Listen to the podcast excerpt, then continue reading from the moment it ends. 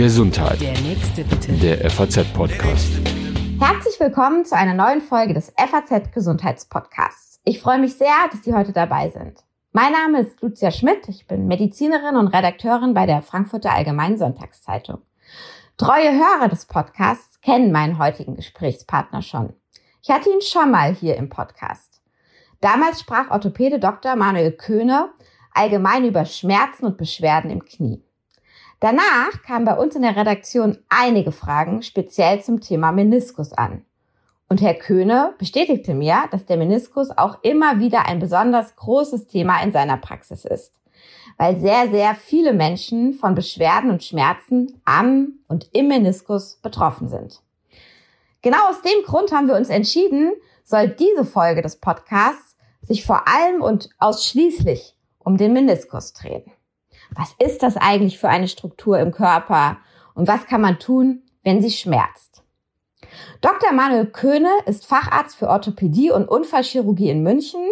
Außerdem ist er Sportmediziner, Olympiaarzt und Mannschaftsarzt der deutschen Skinationalmannschaft Alpin. Er kann uns also vermutlich alles rund um den Meniskus heute beantworten. Herzlich willkommen, Herr Dr. Köhne. Hallo, Frau Schmidt. Ja, ganz zu Beginn, ich habe es schon gesagt. Also ähm, wir kennen irgendwie alle den Meniskus, die Menisken. Wir haben eigentlich alle davon schon mal gehört. Aber ähm, ich glaube, wir brauchen erstmal noch ein bisschen Klarheit von Ihnen. Was ist das genau? Wie viele Menisken haben wir und wo befindet er sich oder sie sich im Knie? Also, Sie haben vollkommen recht. Die meisten Leute können mit dem Meniskus was anfangen, aber so ganz genau kennt man ihn nicht. Ich kann es auf einen Satz oder ein Wort runterbrechen. Es sind unsere Stoßdämpfer im Kniegelenk. Wir haben Gott sei Dank in beiden Knien einen Meniskus und zwar nicht nur einen, sondern wir haben einen Innenmeniskus in jedem Knie und einen Außenmeniskus in jedem Knie. Und diese Menisken, die sind als mobile Stoßdämpfer eingebaut. Die sind zwar schon teilweise befestigt an den Randzonen und haben auch eine gute Möglichkeit, sich nach vorne, nach hinten zu bewegen, um dann diese Stöße, die natürlich zwangsläufig beim Gehen oder auch beim Sport, beim Springen auftreten, abzupuffern. Man muss sich das so vorstellen, dass der Oberschenkel ja rund ist und der Unterschenkel ziemlich flach und dass die Fläche des Oberschenkels deutlich größer ist als die des Unterschenkels. Und damit muss die Kraft ja in jedem Beuge- und Streckungswinkel optimal übertragen werden und eben möglichst mit wenig Druck, dass die Gelenkflächen, die auch mit einem Knorpel überzogen sind, möglichst lange halten bleiben. Und apropos Knorpel, also der Meniskus besteht aus einem Knorpel. Es ist ein Faserknorpel, der ist nicht ganz so hochwertig wie der Knorpel, der auf den Gelenkflächen liegt, aber auch noch hochwertig genug, um an sich eben dieser Funktion nachzukommen, als Stoßdämpfer und als Puffer zu wirken. Und wenn man sich das vorstellt, ein Innenmeniskus ist eben mit dem Innenband teilweise verwachsen und ist mit dem mit der Kapsel und der Gelenkfläche des Unterschenkels teilweise verwachsen und trotzdem mobil dann ist es natürlich klar, dass so ein Meniskus allerlei Leistungen vollbringen muss bei der komplexen Bewegung eines Kniegelenks. Das Kniegelenk kann ja nicht nur strecken und beugen, sondern es kann sich noch ein bisschen drehen und es kann auch etwas gleiten. Das heißt, insbesondere wenn wir das Kniegelenk abwinkeln, dann gleitet der Oberschenkel nach hinten über den Unterschenkel bis zu zwei Zentimeter und all das muss der Meniskus mitmachen. Das heißt, er darf nie und immer statisch bleiben, sondern er muss immer bei jeder Drehung und Beugung mit dem Körper mitgehen. Insgesamt kann man sich den Meniskus vorstellen, sagen wir mal, von seiner Form wie einen Halbmond. Und der Außen- und der Innenmeniskus sind unterschiedlich groß. Der Innenmeniskus ist deutlich größer und mehr wie ein Halbmond. Und der Außenmeniskus ist deutlich kleiner und fast schon wie ein fast geschlossener Ring. Die Struktur, die, die, die der Meniskus hat, ist an beiden Seiten gleich, der Innen- und der Außenmeniskus. Beides aus dem gleichen Knorpel, aber eben die Anatomie macht sie sehr unterschiedlich. Mhm.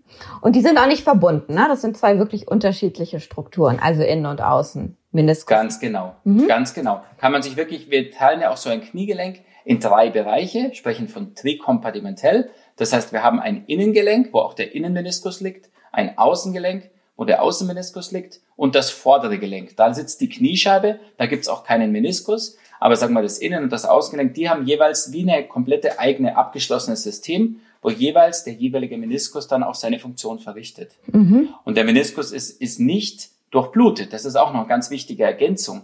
Der Meniskus ist angelegt und funktioniert auch in jungen Jahren natürlich noch wunderbar, ist ein ganz frisches Gewebe, aber über die Jahre hinweg hat er keine Möglichkeit, sich zu erneuern. Das ist auch später vielleicht wichtig, wenn wir dann klären, wie Verletzungen entstehen und warum Verletzungen nicht heilen. Dann kann man gleich von vornherein sagen, dass eine Meniskusstruktur zwar von außen hat er eine gewisse Durchblutung, aber der Rest läuft eigentlich ähnlich wie bei den anderen Gelenkknorpeln, nur durch Druck und Entlastung. Das heißt, wenn wir spazieren gehen, dann haben wir immer auf einem Bein mehr Druck, auf dem anderen Entlastung. Und so ist es ähnlich wie bei der Bandscheibe auch, groß und klein. Das heißt, immer wieder der Meniskus zieht sich auch Nährstoffe aus der Gelenkflüssigkeit. Er hilft eben mit dem Schmieren, er verteilt auch die Gelenkflüssigkeit im Gelenk. Aber das ist alles rein passiv. Das heißt, wirklich teilnehmen an unserer Blutversorgung, die wir sonst durch unsere Organe, durch die Haut, durch alle Muskeln durch alle Organe haben, die hat der Meniskus leider nicht, teilweise. Mhm. Jetzt haben Sie schon gesagt, ähm, es kann halt eben dann auch zu Verletzungen und Schäden kommen. Jetzt haben Sie uns ein bisschen Klarheit gemacht, wo, wo der Meniskus oder die Menisken liegen und wie sie aussehen. Wenn man sich jetzt unterhält, so unter, ähm, sage ich mal, Laien, dann fallen so Wörter wie Meniskusschäden, Meniskusriss, ähm, ja, also ganz unterschiedliche Beschreibungen von Verletzungen. Können Sie da auch noch einen kurzen Überblick geben? Wie kann sich der Meniskus die Menisken verletzen? Also da kann man auf jeden Fall sehr gut unterscheiden. Zum einen sind es die traumatisch. Trauma heißt ja unfallbedingt. Das heißt traumatische Meniskusrisse. Zum anderen sind es dann auf der anderen Seite die degenerativen, eher Meniskusschäden. Wenn man hier ganz genau spitzfindig auf die Worte achtet, dann findet man schon auch die Unterteilung. Das heißt, die erste Gruppe, der traumatische Riss, der entsteht von 0 auf 100. Das heißt, sie haben noch einen ganz gesunden Meniskus. In der Regel auch sind sie jung und, und relativ jung. Und von einem auf den anderen Moment kommt es zu einem Unfall im Meniskus. Der Meniskus reißt ein, verletzt sich. Und das gibt es natürlich wie immer in jeglicher Form, von ganz leichten Rissen bis zu unheimlich großen und ganz schwer schmerzhaften Rissen. Und die zweite Gruppe, da spricht man dann eben von Schäden. Schäden hat ja auch schon so ein bisschen in dem Wort, also Schaden, das heißt, der war schon mal gut, der wird langsam schlecht. Und das kann man eben mit dem Zusatz Degeneration, das heißt, es wird über die Jahre einfach schwach. Das ist ähnlich, ich sage mal, vergleichbar jetzt mit einem Küchenschwamm. Den kaufen Sie ganz frisch aus der Packung und die ersten paar hundert Waschgänge ist das ganz schön elastisch, das Gewebe, und nimmt unheimlich gut die Flüssigkeit auf. Und wenn Sie dann einfach über Jahre hinweg oder in dem Fall vielleicht sogar Monate nur den gleichen Spülschwamm verwenden, dann ist es so, dass der sich durch das viele Benutzen einfach degeneriert. Das heißt, der wird brüchig. Das ist gar nicht klassisch nur Einriss, sondern der kriegt einfach lauter kleine Bruchstellen. Und das nennt man dann einfach Schaden, das heißt degenerativen Schaden. Und dann haben wir schon, sagen wir mal, die beiden Hauptgruppen. Und wie es ja leider immer so ist, äh, es gibt auch Mischformen. Es ist praktisch nicht immer nur so klar abgrenzbar zwischen jung und alt oder zwischen traumatisch und degenerativ. Und das ist insbesondere dann wichtig. Wir haben eigentlich immer, wenn wir Operationen durchführen und ein Versicherungsfall im Raum steht, dann fragt uns die Versicherung nach einer Probe. Wir nehmen ein Stück von diesem Meniskus, schicken den ein und da wird immer die Frage geklärt, wie viel davon ist jetzt degenerativ und wie viel davon ist traumatisch. Und das, da sehen Sie schon, wie spannend diese Frage ist. Man kann sie auch nicht hundertprozentig letztendlich klären, wie viel Prozent ist jetzt eben frisch und wie viel ist der Schaden. Aber da kann man auf jeden Fall schon mal diese zwei Gruppen ganz gut auseinanderhalten. Und eine zweite gute Unterteilung im Meniskus ist nicht nur die Gruppe, sondern eigentlich auch die Form. Also es gibt ganz verschiedene Formen von Riss. Das ist ähnlich wie wenn Sie ein Blatt Papier nehmen da können Sie sich vorstellen, es gibt eben Risse, die laufen in eine Richtung, es gibt Risse, die laufen sternförmig, es gibt Risse, die laufen radiär, wie wir sie nennen, von einem Rand des Meniskus. Es gibt Risse, die reißen, es reißt nur ein oder es reißt komplett durch, weil hier ist ja schon auch für die Patienten oft schwierig. Ich, ich erlebe jetzt so den klassischen Patienten vor mir, der hat schon gehört, bei der Auswertung seines Bildes oder von seinem Hausarzt oder Vororthopäden, also der Meniskus sei gerissen. Und die stellen sich das immer so totalitär vor. Also der Riss heißt kaputt zerrissen. Und für uns ist das aber eigentlich meistens sind es gar nicht so richtig zerrissen, sondern die sind angerissen oder sie sind eben degeneriert äh, eingerissen. Sag mal, das die die Wortbeschreibung ist, glaube ich, für den Patienten auch relativ wichtig, dass man sich das vorstellt, dass es eben in der Regel auch nicht komplett durchreißt, dieser Ring. Der hat ja auch so viele Befestigungspunkte, wie schon in der ersten Frage beantwortet, sondern dass er überwiegend einreißt. Mhm. Jetzt äh, haben Sie ja gerade sehr schön beschrieben, welche Gruppen es da gibt und welche Formen und dass man eben dann doch vielleicht mit falschen Annahmen dann bei Ihnen landet oder erstmal mit Sorge durch die Welt läuft. Was ist nun mit meinem Meniskus? Gibt es denn auch irgendwelche Schmerzsymptomatiken oder eben andere Symptome, die mir schon mal einen Anhaltspunkt dafür geben, welcher Meniskus es ist und äh, wie schlimm es wirklich ist und ähm, solche Dinge, ähm, bevor ich bei einem Arzt bin oder bevor ich mich entscheide, zu einem Arzt zu gehen? Also es ist auf jeden Fall so, dass ein, ein Meniskusschmerz in der Regel ein, ein Bewegungsschmerz ist. Das heißt, Ähm, solange der Meniskus nicht bewegt, belastet, gedreht wird, tut er auch nicht weh. Es gibt schon in der Regel einen Auslöser. Das heißt, es kann ein ganz einfaches Ereignis sein, wie ein großer Spaziergang, ein Umzug eines Freundes oder nur, sagen wir mal, eine Gartenarbeit. Aber es steht schon meistens in einem gewissen zeitlichen Zusammenhang mit dem ersten Auftreten der Symptome. Und da gibt es die Symptome natürlich von ganz stark, mit, mit Unfähigkeit, das Bein zu strecken, mit ganz starker Schwellung, mit starken Schmerzen, vielleicht einem Bluterguss oder einem sonstigen äh, Flüssigkeitsansammlung im, im Gelenk, bis zu ganz leicht.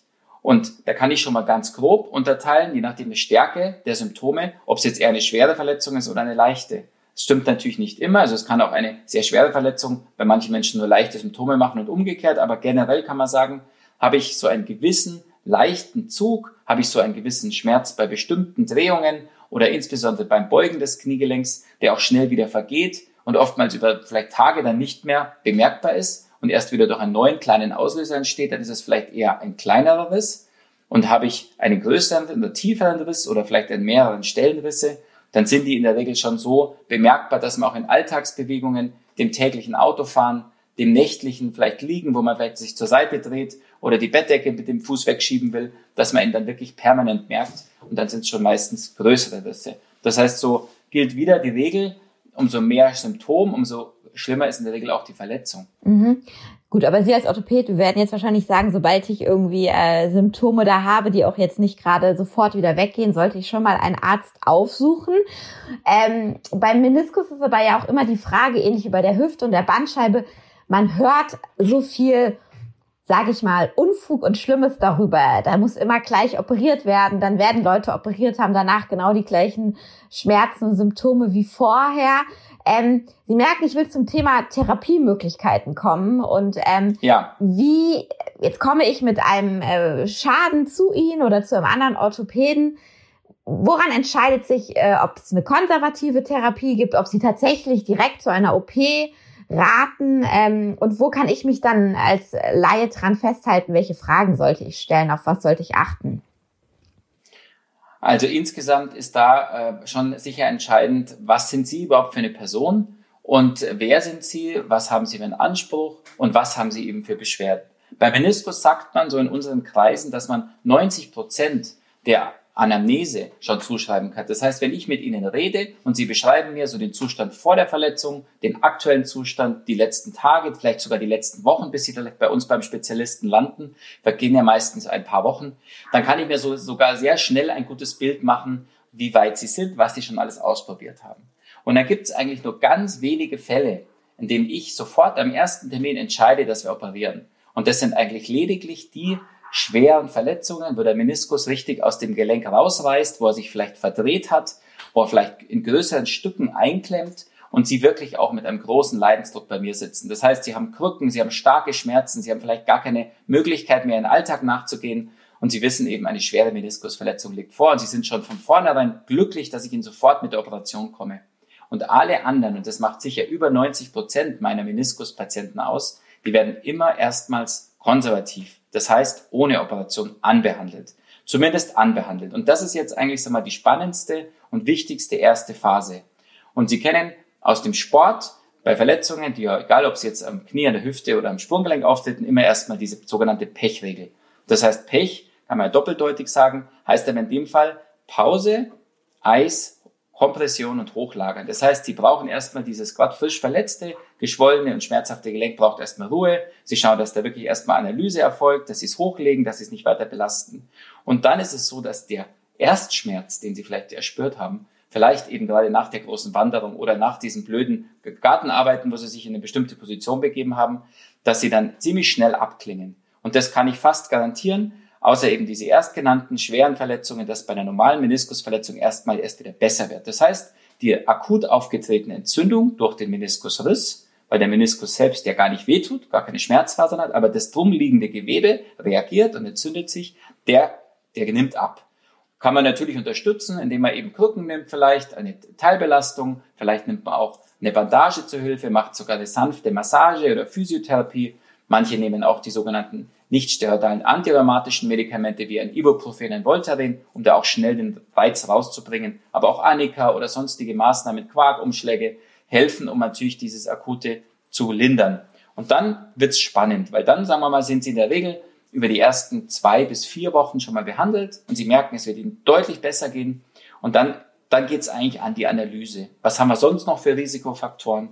Was haben wir für eine Beinachse? Haben wir ein gerades Bein? Haben wir vielleicht starke O- oder X-Beine? Haben wir sonst noch Faktoren wie ein starkes Übergewicht, dass wir vielleicht mit der Gewichtsabnahme den Druck auf den Meniskus senken können? Und wenn dann klar ist, dass eigentlich alles nichts hilft, das heißt, sie haben sich wirklich mit allen Maßnahmen äh, körperlich da versucht, dann zu schonen und sie kommen einfach nicht zur Rande, dann kann man natürlich eine Meniskusoperation erwägen und muss dann natürlich in diesem Zuge die Rissform nochmal genau studieren, weil abhängig von der Rissform muss ich dann entscheiden, welche Therapie. Da gibt es nicht nur eine. Was auf jeden Fall sicher ist, wenn sich die Entscheidung fällt, es muss operiert werden, dann haben Sie heute Glück, weil wir haben immer minimal invasive Möglichkeiten. Nicht mehr wie vor 30 Jahren, wo einfach mal pro forma große Schnitte und die Menisken entfernt wurden, sondern so wird heute immer arthroskopiert, das heißt eine Gelenkspiegelung. Und diese Gelenkspiegelung erfolgt dann eben in der Regel schon in kurzer Vollnarkose, aber mit zwei kleinen Schnittchen von fünf bis sechs Millimeter, wo die Kamera ins Gelenk eingeführt wird und eine weitere Analyse erfolgt und noch mehr Klärung bringt, weil sie haben dann ja die Möglichkeit, das Knie während der Operation zu bewegen und zu schauen, ob sich der Meniskus auch wirklich so verhält, wie sie es vermutet haben am Bild. Und da gibt es die Möglichkeit, einerseits eine Teilresektion durchzuführen, das heißt, die ganzen eingerissenen, zerfaserten Anteile wegzunehmen. Da gibt es kleine Stanzzangen und dazu dann eben Glättungsgeräte, wo sie einfach mit einem Shaver, heißt der dann bei uns im medizinischen Jargon, wo man dann einfach den Meniskus ganz glatt putzt und die ganzen eingerissenen, überlappenden Anteile entfernt. Und die zweite Möglichkeit ist natürlich der Erhalt. Wir sagen heute, jeder Kongress und jeder Medizinstudent, der kriegt heute so ein Slogan vorgelebt und das ist Save the Meniskus. Das heißt, wir halten Meniskus, möglichst bewahren. Unser, unser Heiligtum. Unser Heiligtum Meniskus, weil der ist eben so wichtig. Und da muss man aber auch natürlich seine Grenzen kennen. Und da finde ich es ganz wichtig, dass Sie einen Arzt, weil das war ja auch Teil Ihrer Frage, einen Arzt haben, der wirklich auch alles beherrscht, der schon den einen oder anderen Meniskus im Jahr behandelt. Ich sage immer so als Hausnummer 50 Mal bis 100 Mal, wenn man die gleiche Operation durchführt und bestenfalls auch gleich im Aufklärungsgespräch sagt, ja, also ich bin gerüstet für den Fall der Fälle, ich kann ihn entweder teilentfernen, ich kann ihn aber auch mit verschiedenen Nahtsystemen versorgen, so dass ich wirklich auch gut hinkomme, dass ich ihn sauber und wirklich auch wie, wie wir im Handwerk sagen, einfach nachhaltig versorgen. Ja, das muss ja auch dann nicht nur zehn Minuten halten, sondern das muss ja dann auch mal über mehrere Wochen, Jahre bestenfalls einheilen und ihnen so wieder den alten Meniskus geben. Die Nachbehandlung müsste man in Ruhe machen. Das ist unheimlich aufwendig natürlich, wenn man das alles jetzt bespricht in der Kürze, wie das läuft, aber es gibt verschiedene Nachbehandlungen. Für die Teilresektion geht es etwas schneller und für die Naht dauert es natürlich einige Wochen, bis man dann wieder richtig fit ist. Ja, aber was mich noch viel mehr interessieren würde als die Nachbehandlung, wie gesagt, selbst in meinem Umfeld, aber auch wenn man sich einfach mit dem Thema mal ein bisschen befasst und eben äh, vorher recherchiert, es gibt äh, immer noch jede Menge Menschen, ähm, die sagen, ich habe es gemacht, ich habe die OP gemacht, aber es hat am Ende nicht so richtig was gebracht. Vielleicht am Anfang, aber spätestens nach einem halben, dreiviertel Jahr hatte ich ganz ähnliche ähm, Beschwerden. Darf das eigentlich nicht mehr passieren heute, so wie Sie gesagt haben? Oder ist das... Darf nicht passieren. Darf nicht. Nicht. Also kann ich Ihnen ganz ehrlich sagen, passiert nicht. Und zwar, jetzt wird spannend wieder mal, es ist die Indikationsstellung. Also, da sind wir nämlich schon dabei. Es ist natürlich klar, die Operation selbst, würde ich jetzt einfach mal sagen, in, in erfahrenen Händen ist ein absoluter Routineeingriff, hat Risiken, natürlich darf man nicht verharmlosen, aber ist wirklich gering. Aber ich kann nur dann natürlich ein gutes Ergebnis erzielen, wenn ich auch den richtigen Patienten operiere. Das heißt, ich darf natürlich nur den Patienten auch in Aussicht stellen, dass er gut wird, wenn er sonst nichts hat. Und das ist ein Riesenthema, weil wenn ich einen Patienten operiere, der vielleicht viel mehr Knorpelschäden hat, wenn Sie sich überlegen, 60 Prozent der Menschen in höherem Lebensalter haben eine leichte Arthrose im Knie und nebenbei eben Meniskusverletzungen.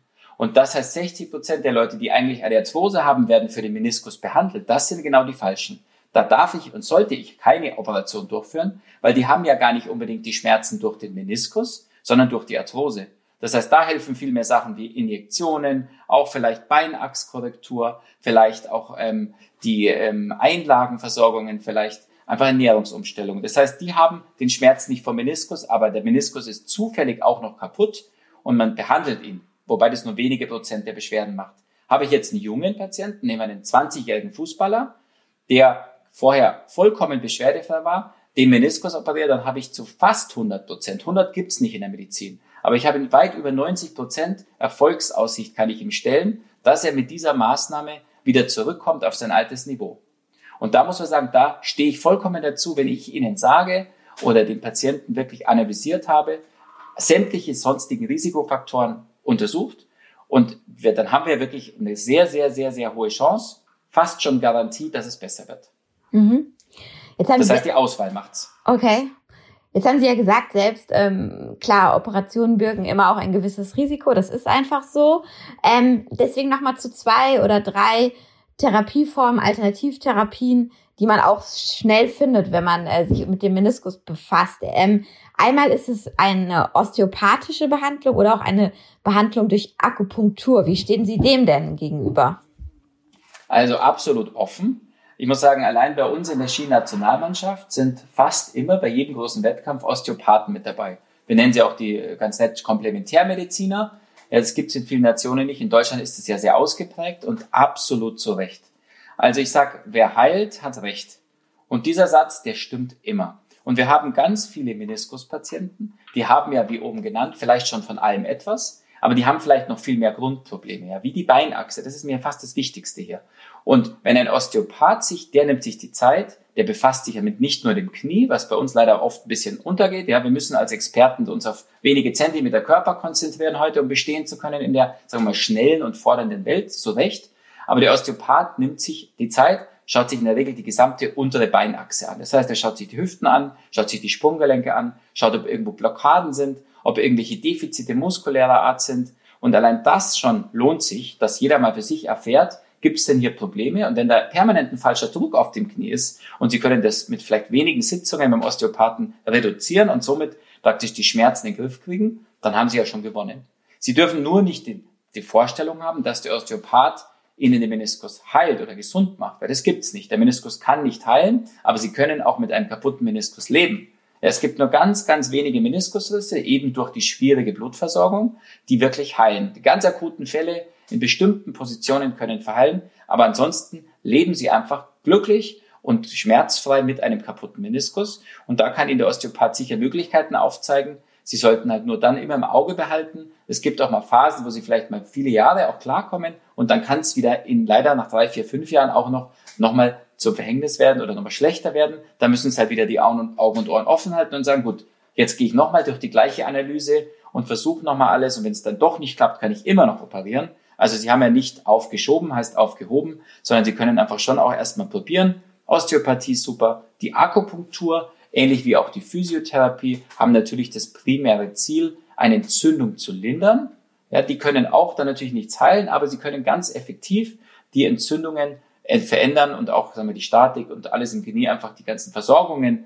Aber das ist jetzt sagen wir nicht mein Spezialgebiet, aber ich bin offen und ich habe auch viele Patienten erlebt, die damit wirklich gute Ergebnisse erzielt haben und schmerzfrei geworden sind. Und sagen wir mal, wir sind die Letzten, die einen schmerzfreien Patienten operieren. Das ist auch vielleicht als eine schöne Ergänzung zur letzten Frage und Kombination zu dieser. Also der Leidensdruck des Patienten ist am Ende auch der Trigger für den Arzt, dass er operiert. Ja, wir behandeln weder das Bild noch natürlich irgendeine Prophylaxe. Und ich habe auch da ganz viele spannende Fragen immer bei mir, gerade heute die differenzierten jungen Menschen, die sich in der Regel auch schon schlau machen im Internet, die sagen dann, ja, ich möchte den Meniskus operiert haben als Prophylaxe. Ich habe gelesen, wenn der Meniskus kaputt ist, er scheuert permanent am Knorpel, dann macht er mir eine Knie-Knorpelschaden und dann Arthrose. Und da kann man ganz klar sagen, die haben schon gewisserweise recht. Es gibt schon die Situation, dass der Meniskus scheuert. Aber das große Aber ist, ich habe natürlich durch eine Teilentfernung insbesondere, wenn ich dieses Verfahren machen muss, doch wenn er kaputt ist, der Meniskus, und er kann nicht genäht werden, auch eine Reduktion dieses Stoßdämpfers und damit höhere Drücke auf dem Knorpel. Der Gelenkknorpel, der liegt ja noch da. Und da habe ich natürlich eigentlich im Endeffekt das Gleiche. Am Ende des Tages eine erhöhte, Throm äh, nicht Thrombose, Arthrosegefahr, sowohl bei der Teilentfernung wie auch durch den Riss, der permanent scheuert. Das heißt, da kommt am Ende ein Ist-Gleichzeichen und dann sind wir wieder beim Leidensdruck und wieder bei ihrer Situation. Und wenn Sie die Möglichkeit haben, dass der Leidensdruck im Rahmen ist und dass Sie wirklich offen sind, dass Sie die Zeit aufbringen können und dass Sie auch, sagen wir mal, Glauben haben, dann können Sie alle alternativen Methoden ausprobieren. Und viele sind wissenschaftlich, viele sind weniger wissenschaftlich. Wer halt hat recht. Und wenn Sie am Ende des Tages feststellen, nach Wochen oder Monaten, dass Sie nicht klarkommen, dann können Sie immer noch sich einer arthroskopischen Operation unterziehen und haben eigentlich wenig verloren. Okay, das ist ja schon mal gut. Bei anderen Erkrankungen könnte man ja auch was verschleppen, aber das klingt ja äh, durchaus so, dass man da auch die Freiheit und die Zeit hat, etwas auszuprobieren. Ähm, Absolut.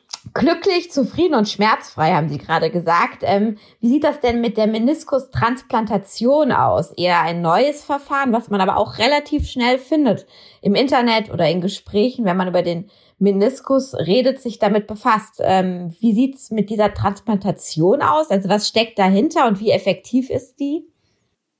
Also insgesamt natürlich vielleicht die Zukunft, wie Sie sagen. Es ist was Modernes. Es ist dadurch natürlich auch sehr wenig erprobt. Das ist schon mal, fangen wir mal gleich an mit dem kleinen kritischen Punkt.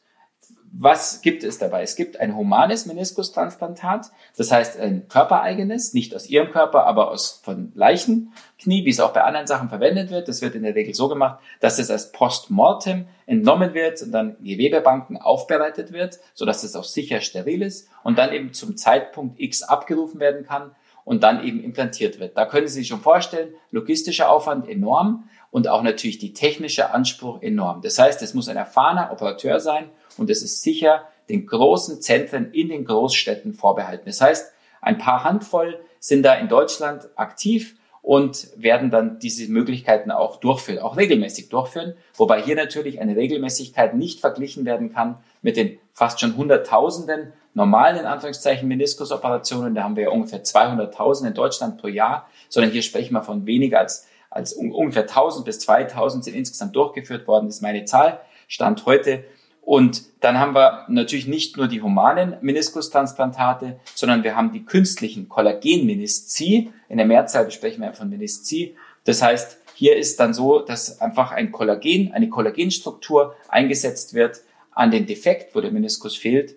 Und der muss dann natürlich erstmal einheilen, der muss erstmal auch benetzt werden mit eigenen Zellen. Und dann kann aber daraus durchaus ein sehr passables Ergebnis entstehen und den Patienten nicht nur der, der, der, die Schmerzen oder der Leidensdruck, sondern eben auch wieder eine lange Verschiebung der Arthrose ermöglicht werden. Und die Grenzen sind sicherlich hier zum einen das Technische, das Bürokratische, zum anderen einfach noch die relativ geringen Fallzahlen. Aber ich sage für Grenzfälle, ich nehme jetzt mal ein Beispiel für ein 17-jähriges Mädchen, das vielleicht bei einem schweren Unfall den gesamten Außenmeniskus verloren hat, der einfach entfernt, der nicht reparabel war. Da kann man sich natürlich auch an solche Sachen ranwagen. Sagen wir für den Standard 60-Jährigen, der ein bisschen Meniskusriss hat, ein bisschen Arthrose hat, der sollte sich überhaupt keine Gedanken und Hoffnungen machen, dass eine Meniskustransplantation mittelfristig für ihn in Frage kommt. Das heißt, absolute Sonderfälle, dann unbedingt zum Superspezialisten gehen, aber dann ein passables, ermutigendes Ergebnis und dann muss ich sagen, wir, se wir selbst führen sie im Zentrum in der orthopädischen Chirurgie München, führen wir sie wenige Male im Jahr durch. Also das heißt, wir haben wahrscheinlich insgesamt vielleicht so 10 bis 20 Fälle im Jahr. Und da sehen Sie schon, wir haben insgesamt 12.500 Operationen, alle zusammen, mehrere tausend Knieoperationen. Und da ist es doch insgesamt eher eine untergeordnete Zahl, die da durchgeführt wird. Aber es gibt Leute in Deutschland, die haben sich darauf spezialisiert explizit und die führen dann auch sicherlich schon deutlich mehr durch. Mhm. Ja, jetzt einen Unfall hat man natürlich nicht in der Hand, aber meine letzte Frage oder am Ende des Gesprächs würde ich nochmal gerne auf das Thema kommen. Am besten ist ja, wenn man sich gar nichts holt am Knie. Also wenn man damit, äh, um nochmal auf Ihren Satz zurückzukommen, glücklich, gesund und ohne Schmerzen durch das Leben kommt. Was kann ich denn tun, ähm, damit das passiert? Also degenerative Erkrankungen sind ja immer welche, wo man auch so ein bisschen das Gefühl hat, das passiert halt im Alter und das gehört zum Alter dazu. Gibt es aber vielleicht trotzdem Dinge, auf die ich achten kann, dass das möglichst spät passiert, dass mein Meniskus eben degenerativ kaputt geht? Und beim Sport ist es das große Thema Aufwärmen, also immer richtig aufwärmen, dass kein Riss, kein Unfall passiert. Vielleicht können Sie da noch mal ein bisschen präventiv uns aufklären. Sehr gerne. Also, wie will ich es formulieren? Sie können sich vorstellen, es sind vier große Säulen, würde ich Ihnen mitgeben. Vier große Säulen zur Prophylaxe oder zur Langlebigkeit der Menisci. Ich würde anfangen, ich hatte es vorher schon mal kurz erwähnt, aber nochmal explizit die Beinachse. Also haben Sie ein gerades Bein, dann sind Sie schon mal fein raus. Haben Sie ein starkes O-Bein oder ein starkes X-Bein? Und das geht in der Regel schon beim Auswachsen. Das heißt, mit 13 bis 15 oder 16, wenn sie ausgewachsen sind, da wissen sie ja schon, was haben sie für eine Beinachse Gott gegeben. Dann haben sie natürlich bei einem O oder X einen enormen Druck auf dem jeweiligen Meniskus innen oder außen. Das heißt, da können sie frühzeitig sich Gedanken machen, sei es jetzt muskuläres Training, sei es mit Einlagen, schlimmstenfalls auch mit der Korrektur der Beinachse operativer Art, dass sie da sagen, gut, das kann der Meniskus nicht aushalten die nächsten 40 Jahre. Das zweite ist die Muskulatur. Ich habe natürlich, die, ich nenne sie die Lebensversicherung Ihres Knies, gilt sicherlich für alle anderen Gelenke auch, aber insbesondere für das Knie, wo so viele anfällige Strukturen sind. Und die Lebensversicherung deswegen, weil wenn Sie einen guten Muskel haben, dann haben Sie natürlich weniger Druck auf den passiven Strukturen. Der Meniskus gehört ja zu den passiven, den können Sie nicht trainieren, aber die Muskulatur können Sie trainieren und aufbauen. Und wenn Sie dann eben so ein stabiles Knie haben, haben Sie weniger Gefahr, dass der Meniskus und sämtliche andere Strukturen übrigens auch, wie, wie Knorpel oder oder Kreuzbänder kaputt gehen. Das dritte ist ein leidiges Thema, aber das wichtiges Thema ist das Körpergewicht. Also ist es sehr stark gekoppelt natürlich, auch mit der Beinachse. Also haben Sie ein Oberbein und erhöhtes Körpergewicht, deutlich erhöhtes Körpergewicht. Das schafft der Stoßdämpfer nicht. Wenn ich jetzt hier mal ein Beispiel sage, Sie haben eine Brücke, die zugelassen ist für eine Tonne und Sie schaffen schon, die können da schon hin und wieder mal mit 1,2 Tonnen Beladung drüber. Aber wenn Sie da immer mit deutlicher Überladung drüber fahren, der wird die Brücke spröde werden und im schlimmsten Fall einstürzen. Und so ist es ähnlich. Der Meniskus ist nicht ausgelegt für 150 oder 200 Kilo. Und dann muss natürlich jeder die Körpergröße sehen und die Muskulatur, die dagegen steht, die Achse, die dagegen steht. Es ist ein Faktor, aber ein sehr, sehr wichtiger Faktor, der eine Rolle spielt. Und das dritte oder vierte ist eigentlich so, ich würde gerne den Respekt hier noch nennen. Ich sage mal Respekt vor der Bewegung. Weil was ich hier anbringen möchte, sind so die Klassiker. Das ist ein Trampolinsprung eines Mit-30ers mit seinem kleinen Kind, ja, der einfach verloren hat so ein bisschen den Respekt. Der soll ins Trampolin, der soll sich bewegen, der soll sich austoben mit seinem Kind, aber er muss sich einfach bewusst machen, dass genau sowas die klassischen Gefährdungsbewegungen sind. Das heißt, eine unkontrollierter Sprung mit einer Drehung, mit einer starken Beugung. Das heißt, hier birgt sich eine Gefahr. Man soll das machen, nochmal das Appell, gilt auch für alle anderen Sportarten, für Risikosport, für Fußball. Aber wenn ich Respekt habe und sage, gut, hier könnte es jetzt schon passieren, mich dann eben dementsprechend vorbereite, vielleicht auch nicht ermüdet reingehe, vielleicht auch frühzeitig vielleicht mich austauschen lasse oder vielleicht mich sonst eben mit Protektoren oder was auch immer schütze, dann kann ich zumindest mit dem Respekt versuchen, diese Gefahr für die Verletzung zu reduzieren. Mhm. Und das Gleiche ist eigentlich beim Sport. Ja, Sie hatten das Thema Aufwärmen. Also ab, ich bin ein absoluter Befürworter des Aufwärmens. Ja, und zwar eigentlich aus zweierlei Hinsicht. Die Muskulatur, wenn kalt ist, das ist eigentlich wie bei einem Auto, der Motor, wenn kalt ist, ja, dann läuft es nicht rund. Und wenn Sie die Muskulatur die Möglichkeit geben, dass sie warm wird, dann hat sie, kommt sie aus dem Standby-Modus in einen gewissen Aktivitätsniveau und dann hilft sie auch, das zu stabilisieren. Weil eine kalte Muskulatur hat keine Stabilität. Und damit ist der Druck ja wieder weniger und sie haben natürlich viel weniger Gefahr, dass die Kniestrukturen verletzt werden. Der Muskulatur tut es übrigens auch noch gut, ja, weil die Muskulatur selbst auch anfällig ist, wenn sie kalt ist. Also mhm. Also wenn sie warm ist und ein bisschen Aktivität drin ist, dann weicht auch der Muskel nicht so gern. Und dann wahrscheinlich auch denen danach, oder? Wenn Sie so ein großer Fan vom Aufwärmen sind. Absolut, absolut. Also ganz wichtig, das Aufwärmen kann man wirklich über wenige Minuten machen, kann ein Hampelmann sein, kann ein lockerer Dauerlauf sein. Einfach die Muskulatur auf Vordermann zu bringen und das Dehnen eigentlich und danach die Muskulatur wieder in den Ruhezustand, um sie runterzubringen, zu schauen, dass einfach die Stoffwechselprozesse laufen, dass die Blutreserven abtransportiert werden, die Schadstoffe abtransportiert werden und dass er nicht mit voller Aktivität auch eine Muskelverkürzung zustande kommt. So kann ich vorbeugen, indem ich am Ende, wenn sie warm ist, eben ein bisschen ausdehne, dass ich da eben den Muskel möglichst langlebig habe. Und damit natürlich auch als Lebensversicherung, wenn die Lebensversicherung gut ausgewählt ist, in dem Fall der Muskel, dass möglichst wenig Sekundärschäden passieren, ja, dass dann eben der Meniskus auch lange hält. Mhm. Ja, lieber Herr Köhne, vielen Dank für Ihre vielen Infos und äh, ja, zu diesem kleinen, aber doch, wie wir jetzt gelernt haben, so wichtigen, äh, ja, oder die zu einer so wichtigen Struktur, muss man ja, glaube ich, sagen, ist ja eher eine Struktur als ein Organ in unserem Knie.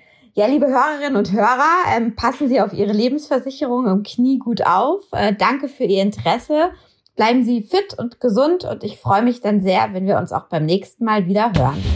Gesundheit. Der nächste bitte. Der FAZ-Podcast.